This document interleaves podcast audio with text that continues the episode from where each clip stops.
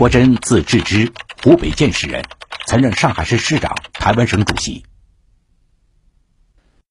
蒋介石曾说过：“平生待人，未有如待吾者。”说的，就是这位曾经多次出任了国民政府高级官员的吴国桢。翻开吴国桢的简历，就会发现，他的仕途可谓是一帆风顺，步步高升。吴国桢二十九岁就当上了汉口市市长，三十六岁担任了战时陪都重庆市的市长。后来又出任了国民政府外交部政务次长、国民党中央宣传部部长。抗战胜利以后，年仅四十二岁的吴国桢接任了上海市市长。这是当时很多人梦寐以求的职位。新任上海市长国桢是在五月十八号飞到了上海，前任市长钱大钧坐在龙华飞机场欢迎。吴市长跟夫人。这是一九四六年五月关于上海市长换人的新闻报道。画面中，新市长吴国桢满面春风。这一年，他只有四十二岁。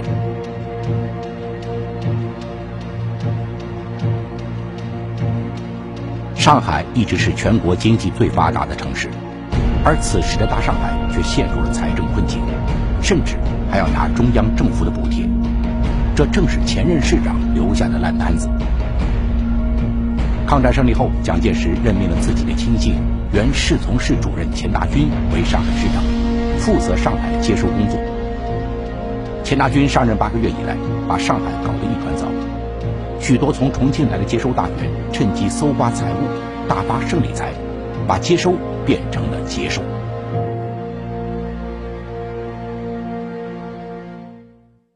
就是上海这个接收这样子搞得天怨人怒，钱大钧一方面很自然的成为各方指责和抱怨的一个焦点，另一方面他确实你作为上海的这个政治的这个首脑人物有不可推卸的责任，所以这样这个情况下面，蒋介石呢就是认为钱大钧不行，就换上那个吴国桢。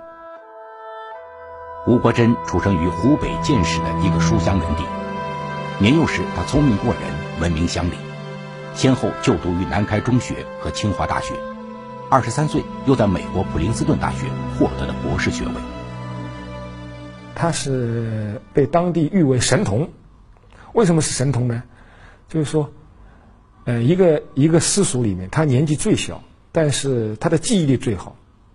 他自己举了一个例子，说自己小时候能够把《三字经》倒着背。他倒着背不是说三个字倒着背，他是一个一个字逐步倒着背。吴国桢的父亲吴金明早年曾到日本陆军士官学校留学，由此结识了蒋作斌、程潜、何成俊等一批国民党元老。凭借父亲的关系，吴国桢归国后不久就被引荐给了蒋介石。蒋介石对他的印象很好。可以说用两个字来概括，可用。一个说吴国桢有小才，第二呢，吴国桢的英语很好。吴国桢在美国曾攻读经济学，回国之初就在湖北地方做财政工作。一九三二年，他在当时湖北省政府主席何成俊的推荐下，做了蒋介石的私人秘书。虽然吴国桢不喜欢在蒋介石身边唯命是从的刻板工作。也吃不惯蒋家又咸又腥的宁波菜，号称做了三天就受不了，离开了。但是，这短暂的秘书工作却为他的仕途打下了基础。这三天当中，一个就是我们在蒋介石非常注重仪表，而吴国桢恰恰是非常讲究仪表的人。一个是蒋介石讲究勤勉，那么吴国桢这一次是做到了。许多这个从国外回来的人了，往往受不了蒋介石这个持从式这个论。其实吴国桢三天以后他也受不了，是不是？但是在这个关键的时刻呢，就是这三天呢，他一个是把蒋介石伺候得很好，非常重要的一点，就是从这个时候，他开始受到宋美龄的这个注意和赏识。临别时，吴国桢抓住机会，私下里向蒋介石提出了一个建议。蒋介石发现这个年轻人的确不简单。很合自己的心意，于是二十九岁的吴国桢被任命为汉口市市长。此后，他步步高升，成为了蒋介石所倚重的市长专才。一九四六年五月，当蒋介石想给大上海换一位市长的时候，他又一次选中了吴国桢。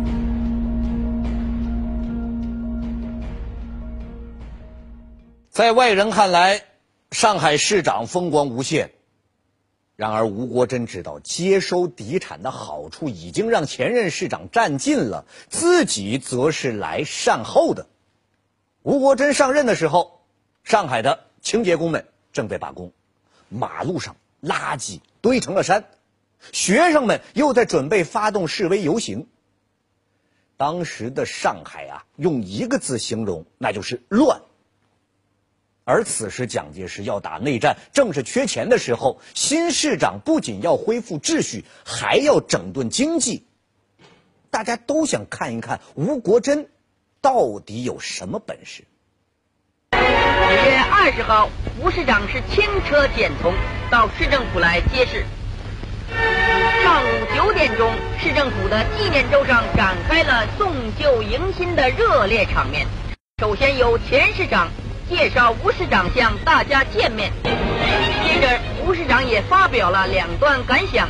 他说：“推进市政，守在工作效率，应从大事着手，不必从小事情方面跟老百姓们麻烦。”九点四十五分，前市长告别同仁，吴市长跟市府高级职员们列队欢送。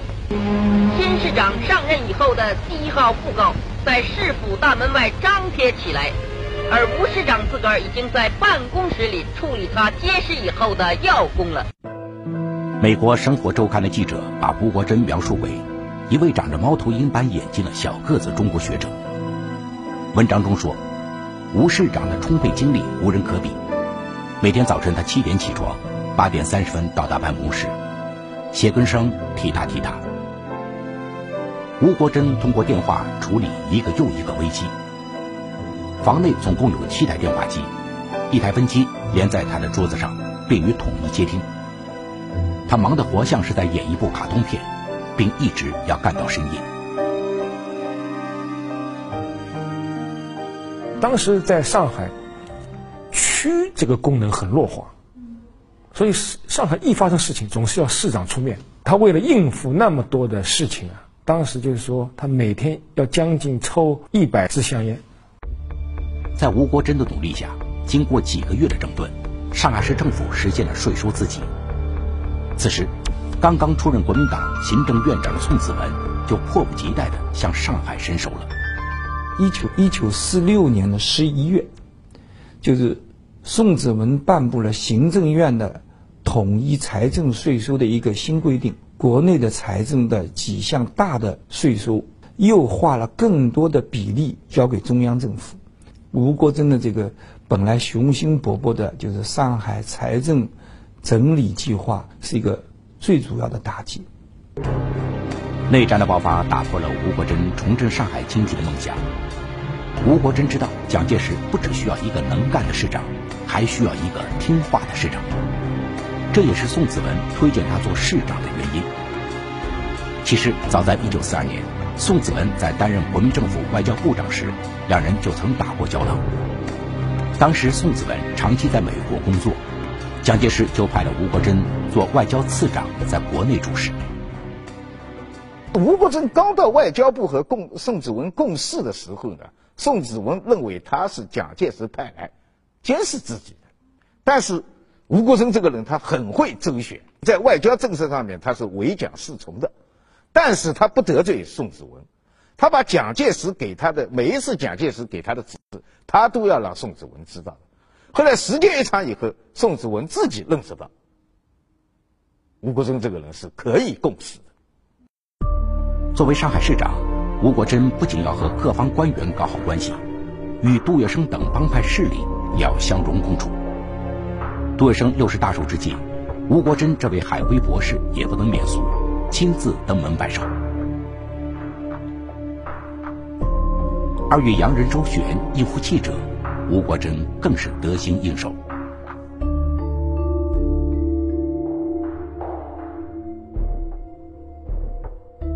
潘公展对他有一个形容，就是有一个很漂亮的仪态，风度很好，那么口才辩解，能说能够说一口这个漂亮的外国话，那么待人接物也很有一套，给当时一般的外国人和从皮相看人的这个上海市民呢，他影响很好的。后来，吴国桢在口述回忆中也颇为得意地说：“事实上，蒋曾一度认真考虑过让我当财政部长，但他告诉我。”他不得不放弃这个想法，因为找不到别人接替我任上海市长。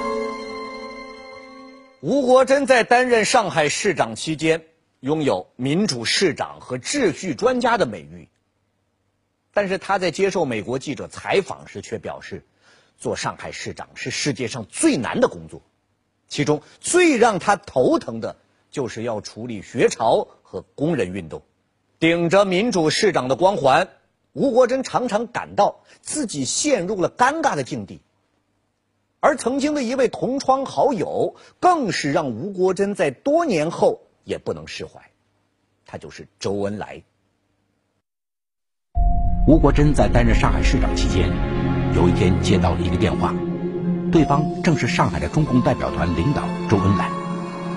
周恩来质问这位曾经的同窗好友，为什么总有国民党特务跟踪自己？吴国桢尴尬地说：“这不过是为了保护您的安全。”吴国桢和周恩来少年时期同在天津南开中学读书，当时吴国桢是南开最小的学生，年长五岁的周恩来对他非常照顾，两人经常共同学习交流思想。他就在这个时候。他自己说，就说我跟周恩来铸就了非常亲密的友谊。他说，实际上我们当时是三个人，另外一个叫李福景，他们三个人差一点结拜成兄弟，就是像刘关张一样。南开中学毕业后，吴国桢考入了清华，又赴美留学；周恩来则去法国勤工俭学。他们再度相逢，已是二十年后。那时，吴国桢已是国民政府汉口市市长。而周恩来则成为了一名中共领导人。吴国桢对周恩来这位同窗好友的巨大变化非常惊讶。在国共合作期间，吴国桢和周恩来经常在工作场合碰面，虽然表面上以礼相待，但也因为政见不同而激烈争吵。南开校长张伯苓曾无奈地对他们说：“什么时候你们两个不吵了，中国就好了。”其实和周恩来一样，吴国桢在清华读书时也参加了五四运动。他没有想到，多年后自己竟成为学生们抗议的对象，而当年的许多同窗，如今也形同陌路。的很多同学，比如说像罗隆基啊、闻一多啊，都是学潮的积极的参加者。曾经的一个一个学潮的一个积极参加者，后来在几十年以后成为学潮的对立面，这个是一个非常有意思的现象。在国民政府时期，有很多人都面临这样的，呃，尴尬的一个一个处境。一九四八年一月二十九日，同济大学爆发学潮，学生与军警发生冲突。吴国桢接到电话，立即赶到了现场。吴国桢亲自向学生喊话，甚至在混乱中倒在地上。当时呢，我拖住一一匹马。拖出一丈多远，动手以后呢，我就跑到这个吴国桢待的地方，我很气愤的啊指责他，怎么能对手无寸铁的同学呢？啊，学生啊这样穷凶极恶的啊？那么要求派代表了去跟吴国桢谈判。我讲话讲了一开头还没没讲两句话，就给拖出去打了一顿，换成了飞行堡垒上警车。后来蒋介石命令吴国桢解散同济大学。面对风起云涌的学生运动，吴国桢以警力不足为由拖延执行，还找了个理由去杭州养病。实际上，上海的党政军警，特别是警这一块，就是警察特务这一块，是吴国桢是有实权的。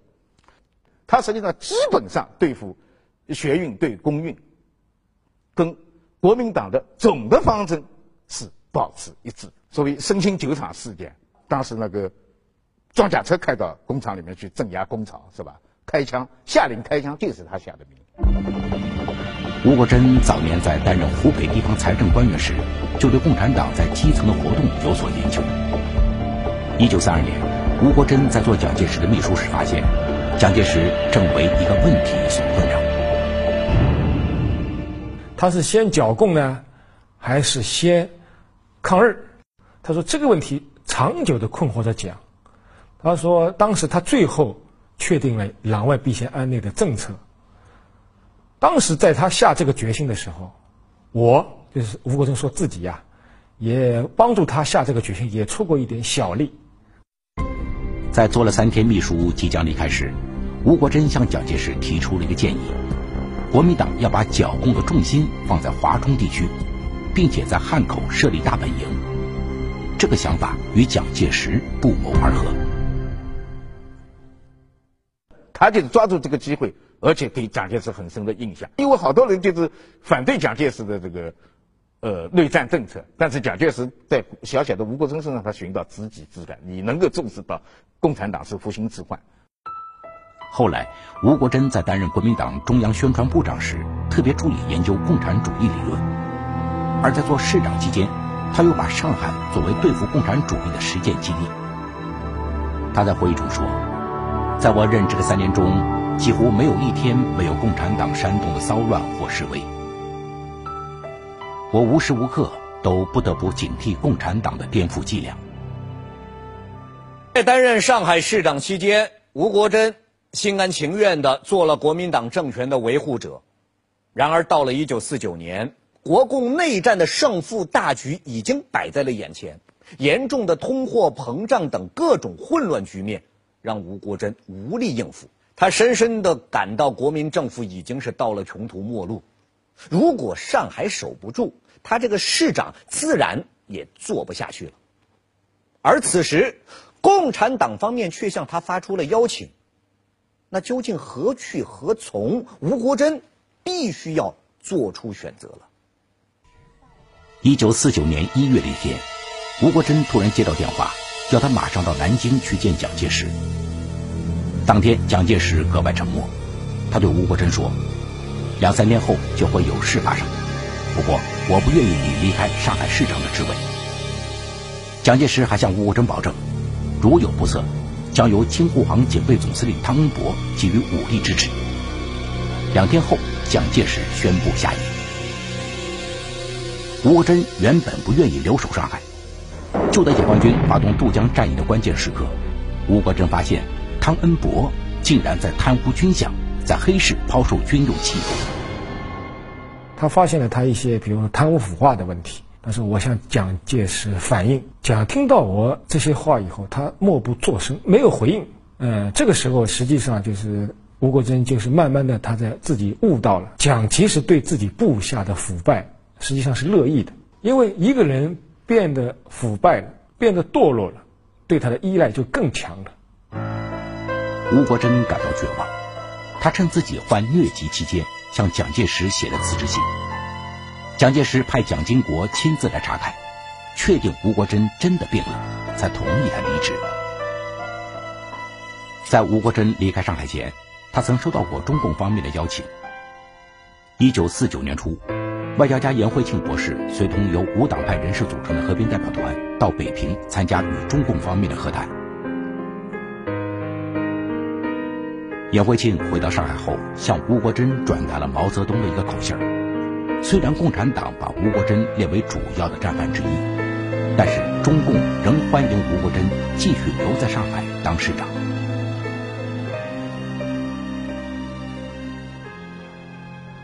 其实，早在吴国桢担任汉口市长时期，周恩来就同吴国桢有过多次私下接触。在吴国桢看来，几乎没有哪个共产党人会像周恩来一样，能够通过自身的风度和魅力推进中共的事业。武汉会战结束以后，周恩来曾经两次建议他一起走往宜昌退的时候，他后来回忆的理解就是，周恩来在争取他，但是他拒绝了。就在吴国桢收到毛泽东的口信几天后。中国共产党方面果然派来了秘密代表与吴国桢接触，但是吴国桢再次拒绝了。他在口述回忆中说：“他们以这种方式来接近我，无疑也一定去接近过别人。但我知道，共产党不会承认他们的这种主动表示是在欺骗我。”后来，吴国桢还总结了自己多年与共产党斗争的经验教训，写成了《叶来临吴国桢见证的国共斗争》一书。虽然蒋介石在大陆的失败已成定局，但是吴国桢感到自己并没有走到末路，他的美国朋友们对他越来越表示出了好感。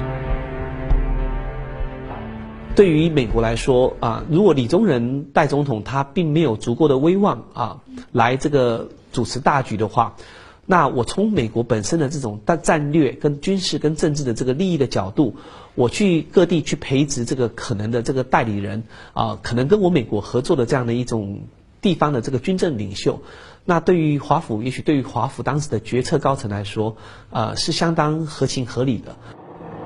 一九四九年四月十七日。吴国桢携家眷飞往台湾，一个月后，即五月二十七日，上海解放。吴国桢在离开上海的时候，就曾经对蒋介石预言说：“上海最多只能守一个月。”他也目睹了国民党政权在大陆的垮台，但他最终还是选择和蒋介石一起去台湾。在吴国桢看来，此时蒋介石对他还是非常信任的。更何况背后还有美国人的支持，即便不做市长，还有别的用武之地。对未来的形势，吴国桢只看对了一半儿在小小的台湾岛上，他所面对的是更为严酷的政治斗争，一不小心就会惹来杀身之祸。明天，请继续收看《蒋介石和他的高官们》系列之吴国桢下集。